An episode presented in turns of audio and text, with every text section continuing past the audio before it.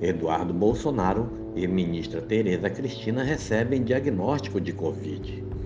O deputado Eduardo Bolsonaro recebeu diagnóstico de Covid-19 nesta sexta-feira. O diagnóstico foi confirmado pelo próprio filho do presidente Jair Bolsonaro ao portal R7. A ministra da Agricultura, Tereza Cristina, também confirmou a infecção. Ela fez o anúncio pelas redes sociais. Eduardo integrou a comitiva do presidente Bolsonaro que viajou a Nova York para participar da Assembleia Geral da ONU. Todo o grupo que esteve nos Estados Unidos foi colocado em isolamento por recomendação da Anvisa, após o ministro da Saúde, Marcelo Queiroga, receber o diagnóstico de Covid-19 na terça-feira. Eduardo disse ao R7 que fez o teste na quinta-feira e recebeu o resultado nesta sexta. Já a ministra da Agricultura disse no Twitter que está bem, cancelou compromissos e ficará isolada para cumprir quarentena.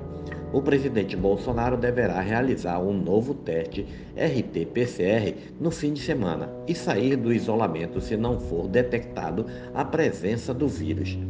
Em transmissão nas redes sociais na quinta-feira, Bolsonaro disse que duas pessoas conhecidas foram infectadas com Covid, mesmo vacinadas. Bolsonaro usou os diagnósticos para voltar a desacreditar os imunizantes, mas não citou quem havia testado positivo para Covid. Abre aspas.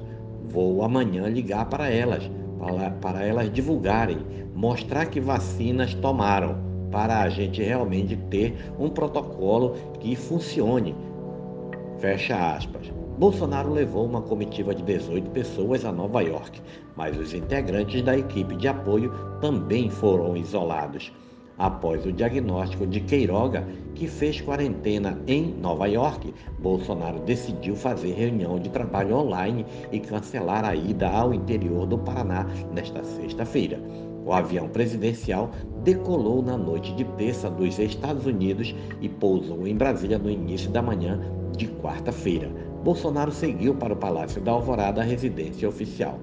A viagem de Bolsonaro foi marcada por um discurso negacionista na ONU, em que ele atacou medidas de distanciamento social e defendeu medicamentos comprovadamente ineficazes para a doença. Este é mais um podcast do site newsrondônia.com.